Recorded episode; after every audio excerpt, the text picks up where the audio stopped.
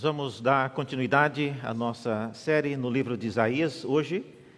Para os que têm o guia de pregação aqui ou está assistindo em casa, na página 87. Se você está nos visitando hoje e não sabe do que estamos falando, você pode levantar uma de suas mãos e um diácono lhe dará um agora.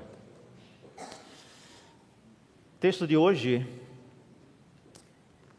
é Isaías no capítulo 11. Os versículos de 1 a 9 é a porção que temos para nossa instrução no dia de hoje. Isaías no capítulo 11.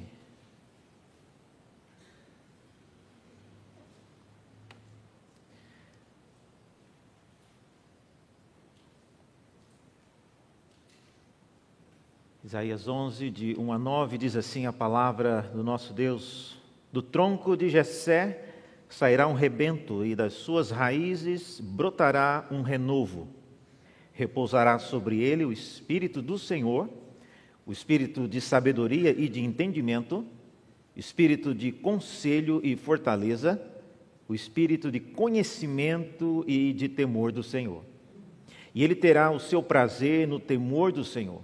Não julgará segundo a aparência, nem decidirá pelo que ouvi dizer, mas julgará com justiça os pobres e decidirá com equidade a favor dos mansos da terra.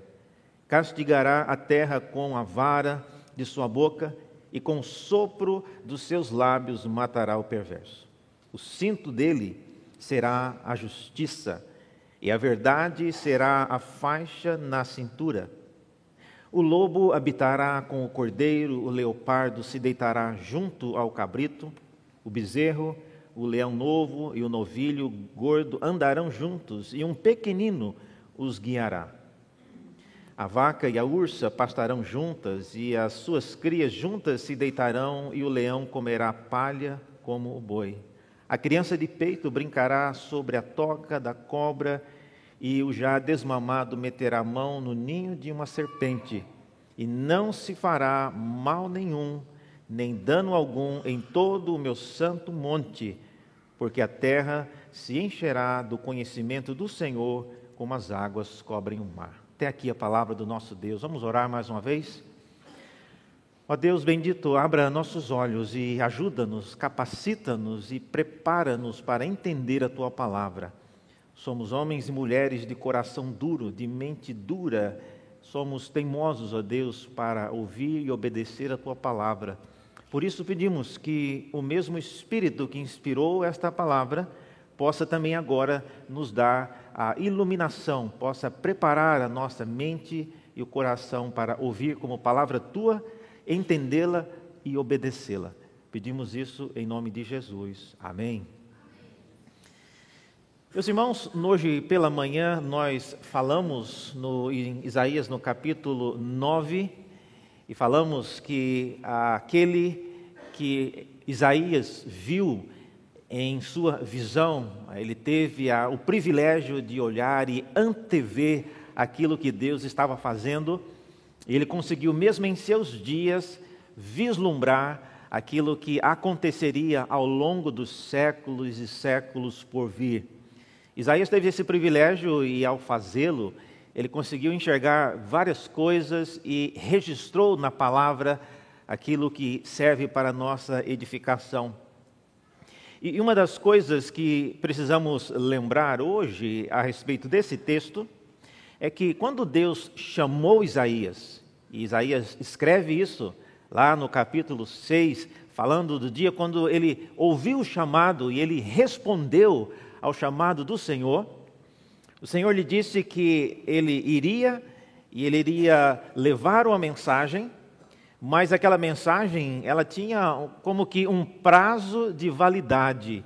Isaías no capítulo 6 do texto que nós já pregamos sobre ele, nos versículos 11 em diante, nós lemos até que as cidades estejam em ruínas e fiquem sem habitantes as casas e fiquem sem moradores a terra e a terra esteja em ruína e devastada. E o Senhor afaste dela o povo, e no meio da terra sejam muitos os lugares abandonados.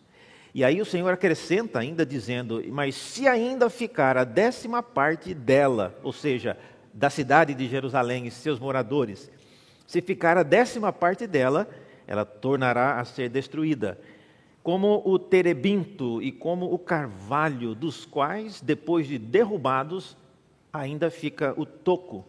Assim, a santa semente será o seu toco.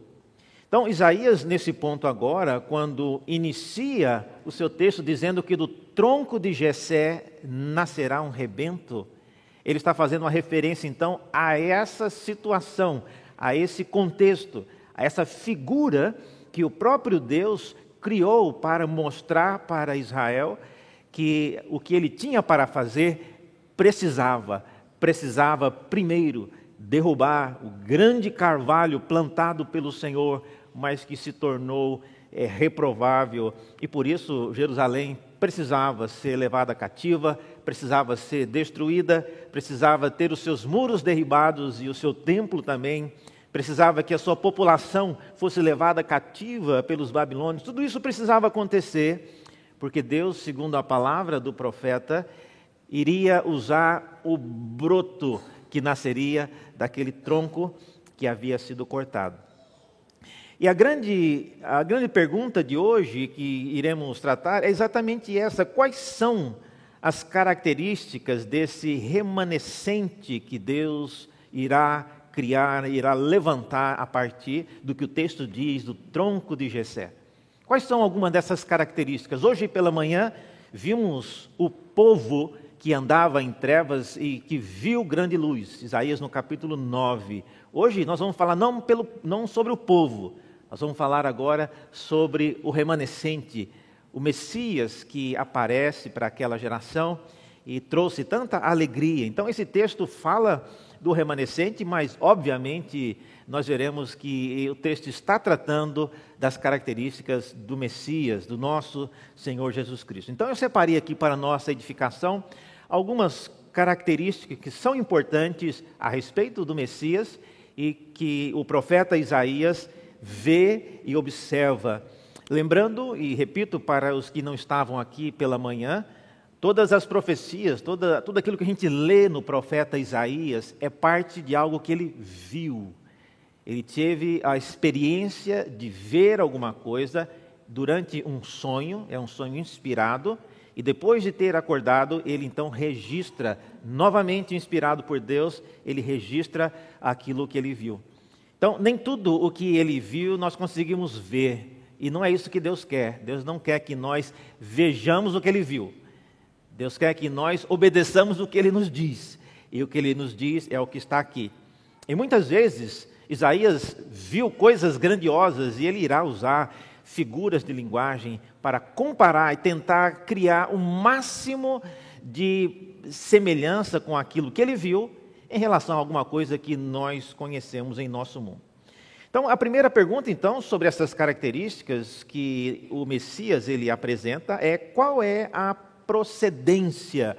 Segundo o texto, esse é um ponto importante, porque ele começa dizendo que do tronco de Jessé sairá um rebento e das suas raízes brotará um renovo. Então, inicialmente, o texto já coloca que o remanescente ele virá da linhagem de Davi. É interessante que o texto não tenha dito diretamente que ele virá de Davi. Jessé é o pai de Davi, é antes de Davi. Jessé não era rei, Jessé era uma pessoa até o dia em que Davi foi descoberto por causa de suas proezas e por causa daquilo que ele faz em relação ao rei Saul. Jessé era ninguém. Jessé era uma pessoa totalmente fora do círculo onde as grandes coisas aconteciam. E a semelhança, irmãos, do que vimos pela manhã, Deus opera grandes coisas por meio de pessoas que nós não imaginávamos. E aqui está o grande profeta Isaías falando do Messias e apontando que ele nasceria da raiz, do tronco de Jessé. Então, a primeira coisa que vemos então sobre a procedência é que o remanescente, inevitavelmente, ele procederá do povo de Israel. Isso não tem como negar. Tronco de Jessé é uma referência ao povo de Israel. O remanescente será um judeu, o remanescente será um dentre os irmãos, os filhos de Israel. O tronco de Jessé é uma referência ao trono de Davi, mas é importante que a gente se lembre disso. Embora nem todos os judeus hoje creiam ah, e esperem o Messias, mas Deus confiou aos israelitas do Antigo Testamento o privilégio de trazer-nos a palavra dele em muitos séculos, quando a palavra não era disponível de forma escrita, meus irmãos, nós sempre devemos agradecer aos israelitas por terem feito isso. Por muitos séculos, eles repetiram, eles conseguiram guardar de maneira, na, muito, muita parte das Escrituras no coração, e eles se lembravam daquilo, e eles liam as Escrituras em público para aqueles que não conheciam. Eu não sei quantos sabem, já viram de perto, já tiveram curiosidade de ver, mas a língua hebraica, que é praticamente todo o Antigo Testamento foi escrito nessa língua, nos dias do Antigo Testamento, eles escreviam somente com a consoante as vogais é, eram acrescentadas por quem conhecia a língua. Então, para quem falava a língua fluentemente, não precisava das vogais. Ele ia lendo e já preenchendo. Depois, com o tempo, algumas pessoas começaram a esquecer a língua e passaram séculos e alguém resolveu então anotar as vogais caso alguém começasse a esquecer. Hoje, o hebraico moderno, se você for em Jerusalém, voltou a ser tudo sem vogal novamente. Você abre um jornal ah, em Israel e está tudo escrito é, com as vogais é, apagadas, somente as consoantes. Isso tudo para dizer que o povo precisava guardar no coração, precisava conhecer de tal maneira as Escrituras, para que, ao olhar para um texto sagrado, eles pudessem ler de maneira fluente um texto que não tinha nenhuma vogal. Então, o remanescente, ele virá de entre o povo de Israel. Era alguém que era parte do povo de Deus. Isso não significa, obviamente, como nós veremos no restante da Bíblia, que para ser cristão precisa se tornar um judeu. Não. Mas Deus, de fato, chamou, escolheu Israel para trazer até os nossos dias a palavra dele. Isso é algo importante.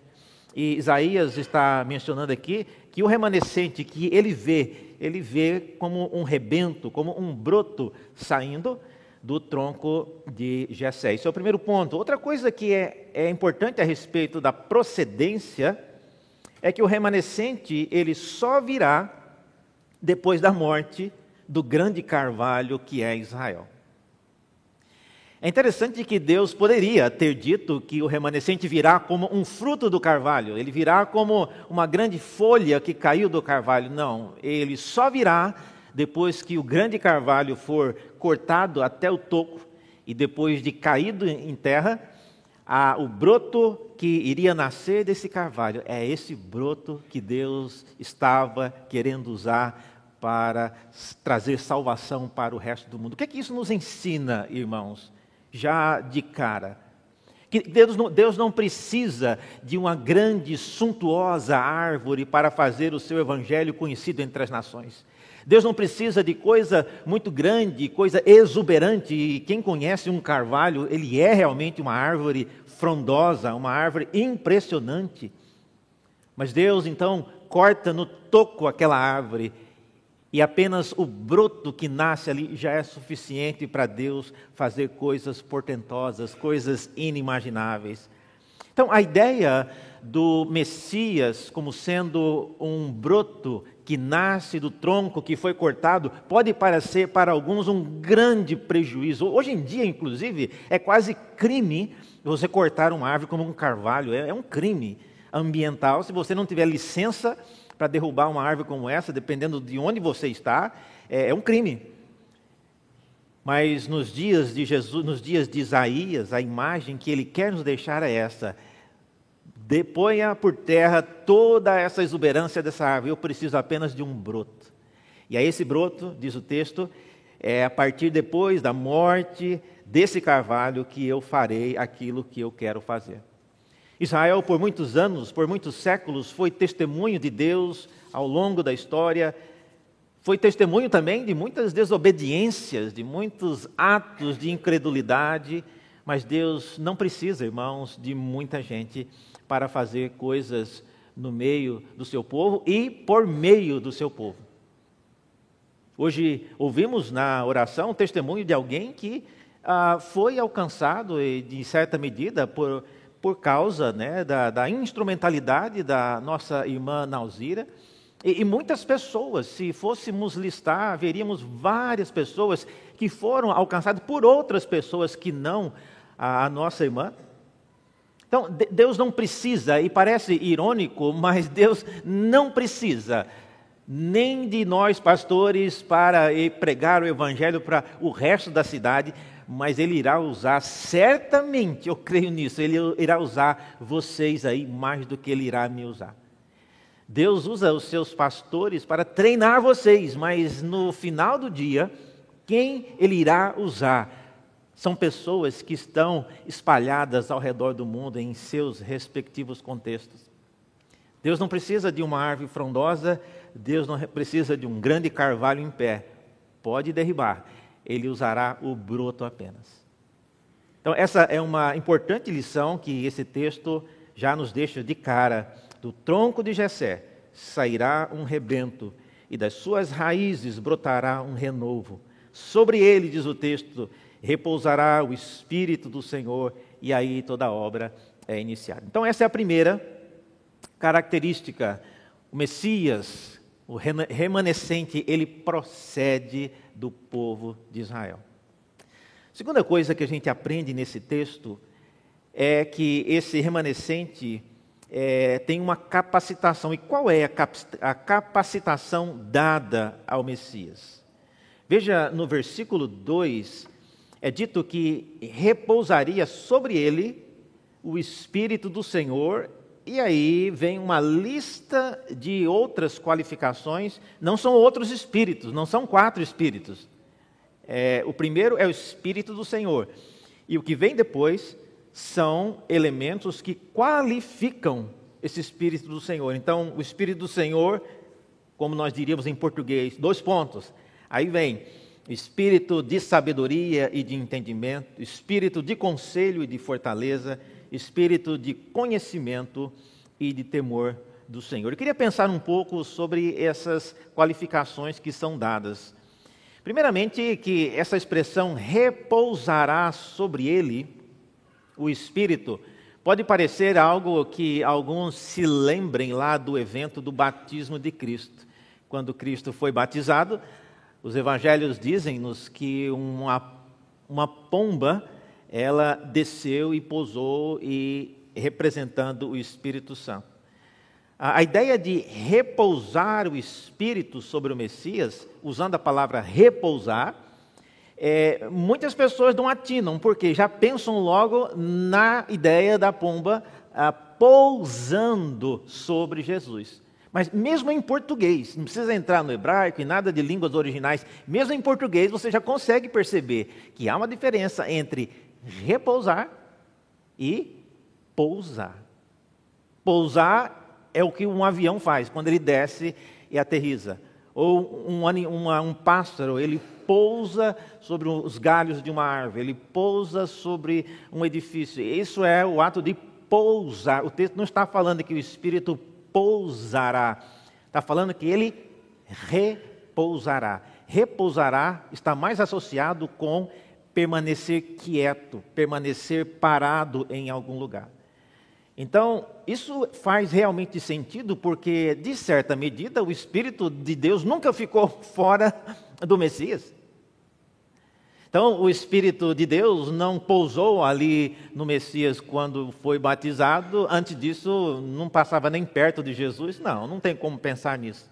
Mas a, a ênfase, então, é que o Espírito permanecerá para sempre na vida desse que é o remanescente. O Espírito repousará sobre ele, ou seja, permanecerá para sempre. E, e o que é que essa permanência irá causar nesse Messias? Algumas habilidades. A primeira delas diz o texto que ele irá capacitá-lo com sabedoria e entendimento. Esse é o primeiro espírito que é mencionado aí, né? Espírito de sabedoria e de entendimento. Olha, sabedoria e entendimento são virtudes e habilidades observadas na vida daqueles que conhecem e praticam a lei. Eu já falei sobre isso aqui em Santo Amaro. Sabedoria não é algo que você nasce com. Sabedoria não é uma habilidade que você vai treinando e consegue se tornar uma pessoa sábia. Sabedoria na linguagem bíblica, especialmente por causa da referência em Deuteronômio 4, versículo 6, onde Deus diz que vocês deverão obedecer os meus preceitos, as minhas leis, a fim de que vocês sejam observados pelos de fora, os quais dirão: gente sábia e entendida é o povo de Israel. Veja, as mesmas expressões, depois vocês vejam em casa, Deuteronômio 4, 6, essa expressão sabedoria e entendimento como resultado de obedecer à lei de Deus. Então, sabedoria não é simplesmente, como eu diz, um, condicionamento, como se você se prepara fisicamente para a, conseguir uma proeza como um atleta, e você treinou, treinou, treinou, e você então é capaz de saltar é, um obstáculo, você é capaz de levantar um peso. Não, a sabedoria, irmãos, é um produto, é o resultado de alguém que busca conhecer a Deus e o faz sabendo que aquilo que ele aprende, que ele conhece, será percebido como sabedoria pelos de fora. Uma outra coisa que o texto menciona é que a permanência, esse espírito repousado sobre o Messias, irá capacitá-lo com conselho e fortaleza, né? É, o texto diz espírito de conselho e fortaleza. A expressão fortaleza pode ser também traduzida como poder ah, conselho, nós vimos pela manhã. Quem não assistiu pode voltar e assistir novamente no YouTube. Mas a ideia de conselho não é de aconselhamento. Quando uma pessoa está precisando, está com um problema conjugal ou alguma coisa, ele busca aconselhamento. Não é isso. O espírito de conselho, como falamos pela manhã, é o espírito de alguém capaz de planejar estratégias, é alguém que é capaz de fazer um planejamento estratégico a longo prazo. Então, é, espírito de planejamento e fortaleza ou de poder é algo associado com alguém que está visando uma batalha. E como vimos pela manhã, o Messias, ele é alguém engajado nessa tarefa de lutar as nossas lutas. Então, o Espírito, nesse uh, remanescente, ele é um espírito que produzirá conselho e também força no que faz. Ainda em terceiro lugar, é dito que o espírito iria capacitá-lo com conhecimento e temor do Senhor. Veja, é, muito do que Deus está falando por meio do, do profeta Isaías nesse texto é, se relaciona com o que aconteceu lá naquele episódio de Isaías e Acais. Eu falei sobre isso de manhã, já ah, acho que o suficiente, mas Isaías teve um grande é, entreveiro com Acais porque o rei não quis ouvir aquilo que o profeta estava dizendo. E ele se recusou, inclusive, a pedir um sinal como prova de que Deus estava falando a verdade. Vocês devem se lembrar, por exemplo, quando Josué é, queria fazer. Gideão, por exemplo, um exemplo melhor ainda. Gideão, quando da batalha com os midianitas, e ele não acreditava que Deus iria fazer o que Deus disse que faria. E em alguns momentos, Deus tem a paciência de colocar a sua própria palavra em testes. Ele oferece a Gideão a oportunidade. Ok, você não está acreditando que eu vou fazer isso, então peça alguma coisa. Me, faça, me peça alguma coisa difícil para eu fazer, como prova de que eu estou falando a verdade. E vocês conhecem a história. Gideão pediu para que colocasse uma, um novelo de, de lã, de algodão, e molhasse tudo ao redor durante a noite a relva, mas a, o novelo de algodão não seria molhado. Deus então fez o milagre. No outro dia, incrédulo como era, Gideão pede agora o contrário. Agora eu quero que molhe somente o novelo de lã e toda a terra fique seca. Olha, é, Deus, se Ele quisesse já encerrar o, o teste ali, Ele já teria encerrado, mas Deus, Ele, em algum, ele não faz isso sempre, e não teste Deus dessa maneira. Mas Ele permitiu que Gideão, então, tivesse mais uma prova. E, e nesse dia, o que Isaías diz ao rei Acais é exatamente isso. Peça alguma coisa a Deus, peça um sinal. Isaí, e o, o, rei Acais, ele se recusa a pedir esse sinal porque ele de fato não estava mais interessado em ouvir aquilo como palavra de Deus. Gente, muitas pessoas em alguns momentos na vida, e eu falo isso com temor e tremor diante de Deus. Algumas pessoas que colocam na cabeça o que querem fazer, elas evitam ouvir a palavra de Deus. Elas nem querem correr o risco de ouvir o que Deus tem a dizer, porque elas têm medo de aquilo que ela virá ouvir possa, de alguma maneira, confrontar aquilo que ele ou ela estão pretendendo fazer. Acais era alguém assim. Ele não queria mais ouvir, não queria nem cogitar a possibilidade de Deus estar certo e ele está errado. Esse espírito de conhecimento e temor do Senhor, então, em, em, em um sentido, nós vemos duas coisas que andam juntas aqui: o conhecimento que leva, que produz o temor ao Senhor.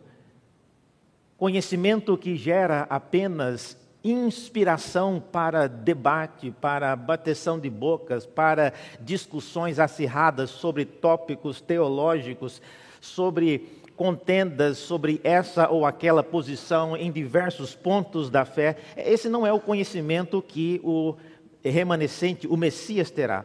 Diz aí que ele terá o espírito do conhecimento e de temor do Senhor. E essa é uma resultante importante Observe, entretanto, que a, as duas coisas estão juntas. Né? O conhecimento é um conhecimento que conduz ao temor. O conhecimento é de um tipo que alimenta, que fomenta o temor. Conhecimento sem o temor, ou conhecimento que não conduz ao temor, é um conhecimento que alimenta apenas a curiosidade da mente.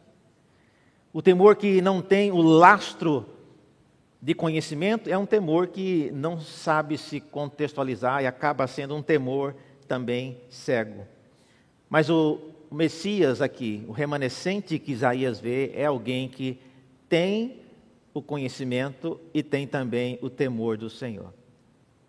E diz aí que, por causa disso, em último lugar, o texto fala agora qual é a sua missão, tendo todas essas habilidades, qual é a missão desse remanescente? O que é que ele vai fazer com todas essas habilidades que ele tem? Isaías começa descrevendo a partir do versículo 3. E se você tiver uma caneta e, e quiser anotar na sua Bíblia, sublinhe essa palavra aí, ele julgará. Veja que no versículo 3 aparece a expressão julgará várias vezes ele terá o seu prazer no temor do Senhor, ele não julgará segundo a aparência, nem decidirá pelo que ouvir, mas, novamente a palavra, julgará com justiça os pobres e decidirá com equidade a favor dos mansos da terra. Então, a primeira coisa, a primeira tarefa que o remanescente irá se envolver é na tarefa de julgar. Interessante, eu esperava que o Messias fosse pregar, fosse evangelizar, fosse curar, fosse é, apacentar o rebanho, mas é dito aqui que a tarefa dele é julgar. Julgar, irmãos, na linguagem do Antigo Testamento, é proporcionar conhecimento para que as pessoas saibam discernir entre o que é certo e o que é errado. É, é isso que é julgar. Julgar não é lançar julgamento sobre a vida das pessoas, não. Julgar é você treinar alguém, é ser capaz de dizer isso aqui está certo, isso aqui está errado. E não existe nada mais contundente do que uma pessoa que sabe emitir juízo sobre o que está acontecendo, sobre as coisas que irão ah, acontecer. Então, qual é a missão desse remanescente? Então, primeiro, ele irá julgar, diz o texto que ele terá o prazer na lei do Senhor e isso lhe conduzirá a essa tarefa de julgar. Segunda coisa que o texto diz é que ele irá castigar com a vara da sua boca. Vocês viram aí no versículo 4? Ele julgará os pobres com justiça e decidirá com equidade a favor dos mansos e castigará a terra com a vara de sua boca e com o sopro dos seus lábios matará o perverso. Essa é uma referência ao poder da palavra de Deus quando lida e pregada. Olha, nós que vivemos num mundo diferente hoje, todos nós temos em casa pelo menos umas meia dúzia de Bíblia. Não lemos nenhuma, né? A gente tem a Bíblia no celular, mas lá na casa tem a Bíblia, né? Quatro, cinco Bíblias lá na, na prateleira. Mas houve um tempo na história, por muitos séculos e séculos, a Bíblia era apenas ouvida. Quem tinha oportunidade, o privilégio de ter acesso às Escrituras, é, lia para aqueles que não tinham.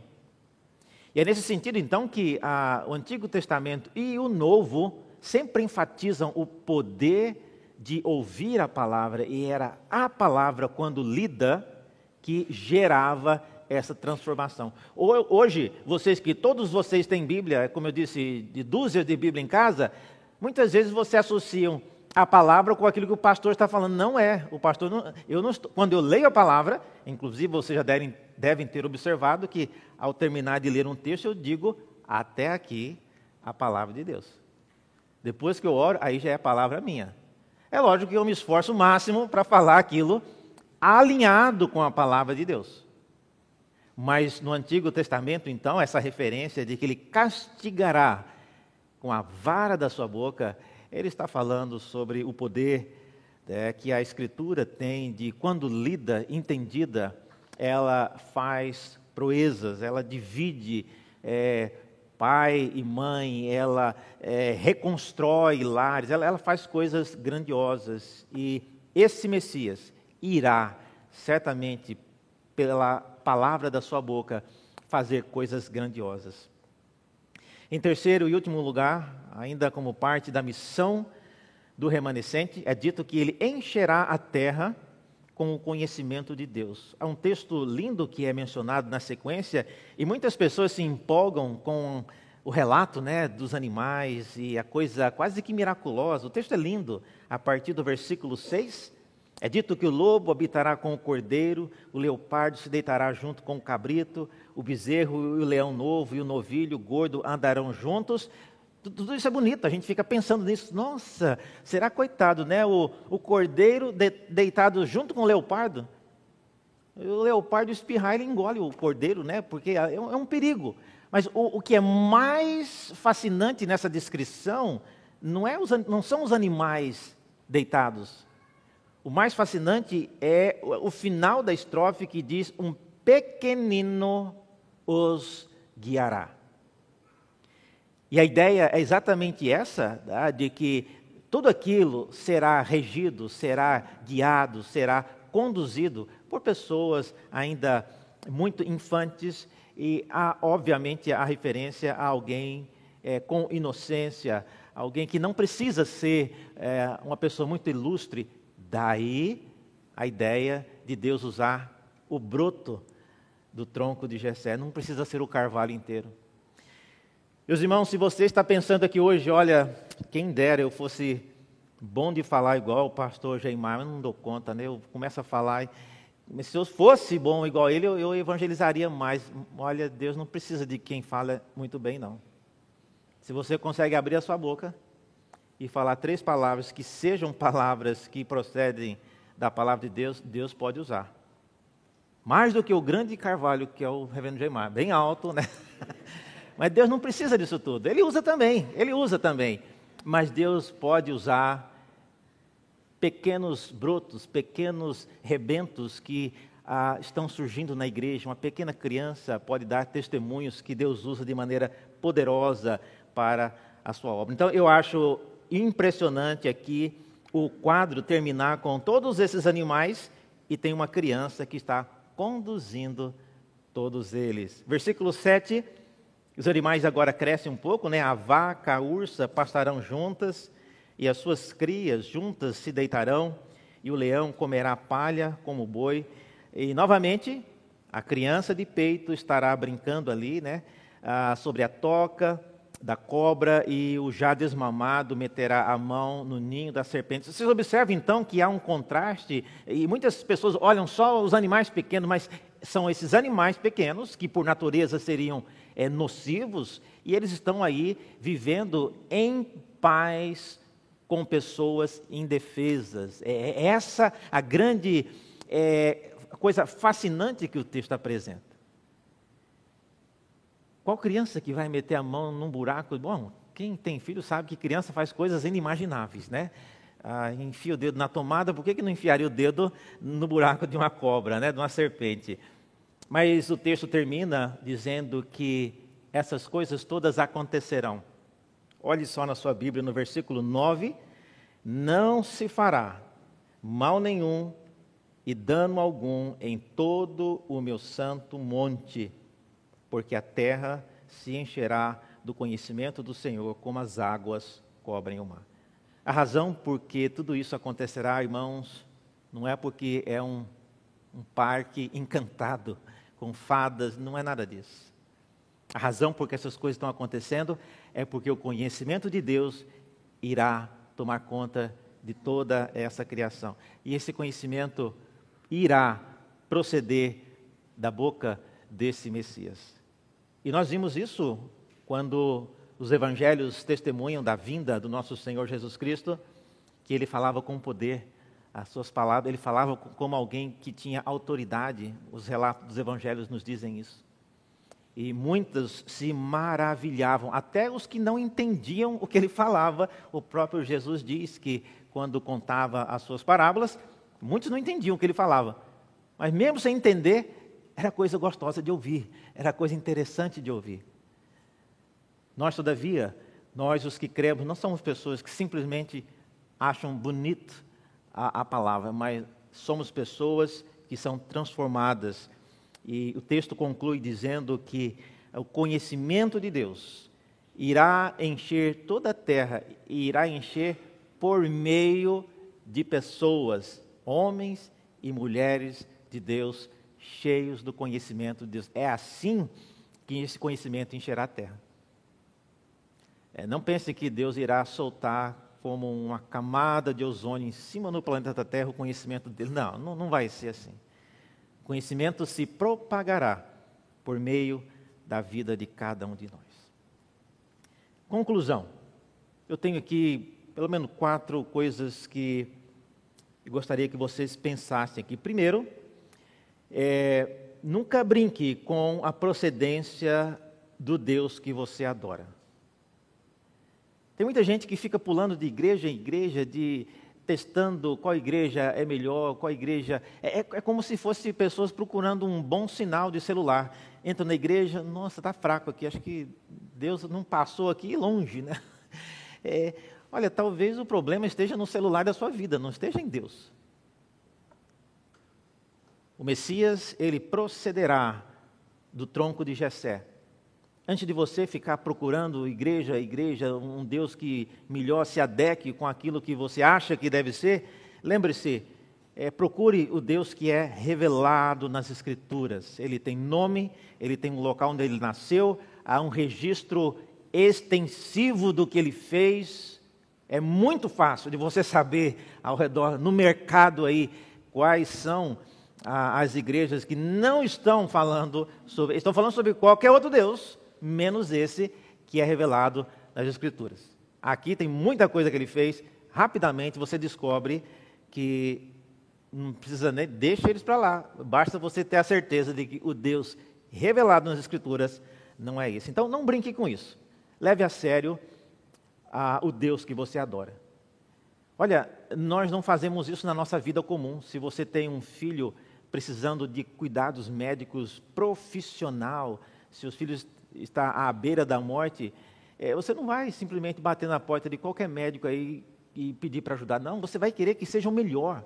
Você vai querer que seja a pessoa que entenda, que tenha conhecimento, que tenha demonstrado já na prática que é capaz de lidar com aquela necessidade de atendimento que o seu filho precisa. Por que, que quando relacionado a Deus, a gente fica testando? Pula daqui, pula para lá.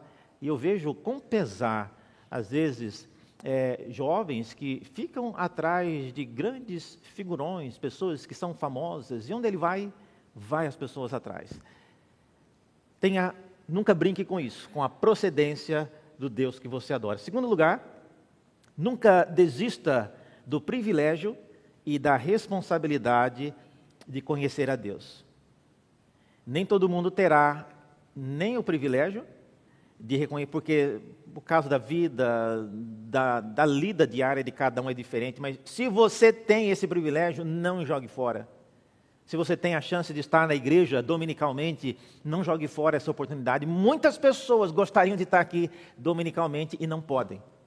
Tem uma aqui na minha frente hoje, a dona Deolinda, ela está aqui hoje é, por motivos especiais, mas se ela pudesse, a perna dela não dobra mais. Ela já tem dificuldades de locomoção, ela não pode. Mas se ela pudesse, tenho certeza que ela estaria aqui primeiro que todos vocês. Quando ela tinha saúde, ela fazia isso. Então, se você tem saúde, se você é jovem, se você ainda pode servir a Deus, não prive-se, não jogue fora esse privilégio e responsabilidade de conhecer a Deus porque é por meio disso que Deus irá encher a terra com o conhecimento dele. Em terceiro lugar, a paz que o texto fala é o resultado da propagação do conhecimento de Deus. Interessante que a paz não é resolução de conflitos, a paz não é fruto de acordos que são feitos, a paz é resultado do conhecimento de Deus que vai propagando por meio de pessoas que são cheias do conhecimento de Deus. Irmãos, membros da Igreja de Santo Amaro e os que me ouvem pela internet, olha, a vida sua, cheia do conhecimento de Deus, é algo que certamente Deus pode usar de maneira grandiosa.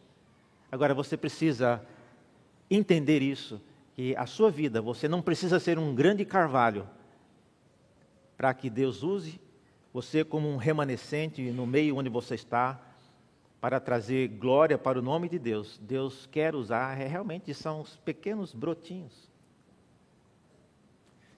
Quando eu era criança, eu já, a minha mãe gostava de, ela tinha várias é, samambaias na, na, em casa, eu lembro disso samambaias de vários tipos, tinha avenca, tinha samambaias de várias é, qualidades e várias origens.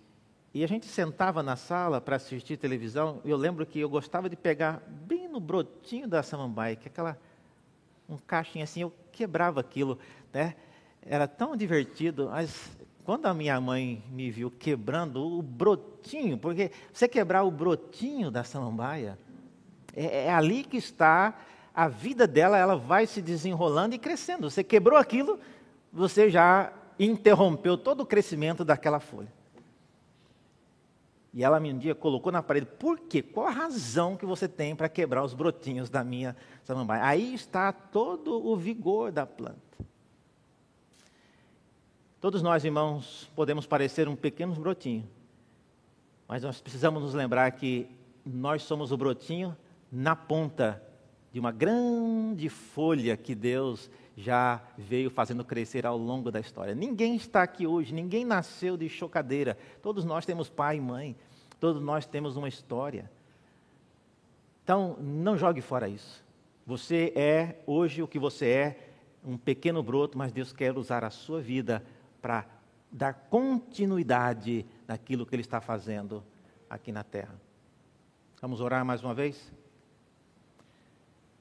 Senhor, graças te damos pela tua palavra e aquilo que o teu servo Isaías revelou-nos por meio da visão que ele teve. Ó oh, Deus, ajuda-nos a entender isso. Ajuda-nos a entender que o Senhor quer e o Senhor pode nos usar. Não importa quão pequenos sejamos, não importa ah, quão limitada seja a nossa capacidade e nosso entendimento, o Senhor usa, usa, Senhor. E nós pedimos que nesta noite o Senhor desperte mais uma vez pessoas de todas as idades, de todas as origens, para serem pessoas que levem o testemunho daquilo que o Senhor tem feito neste lugar e na vida de cada um de nós. Oramos e pedimos isso em nome de Jesus. Amém.